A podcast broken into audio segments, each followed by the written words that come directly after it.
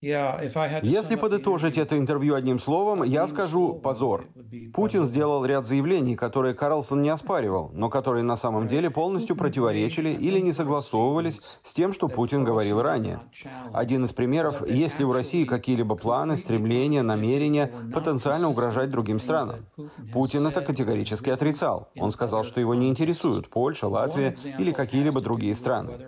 Но если вы сегодня проедете по центру Москвы, как это сделал недавно журналист BBC Стив Розенберг, то заметите рекламный щит, на котором изображена фотография Путина и его цитата «Границы России нигде не заканчиваются». Он говорил это неоднократно, и это влияет на то, что пишут в российских государственных СМИ, что говорят другие российские политики, дипломаты. Карлсон на такие заявления Путина никак не отреагировал.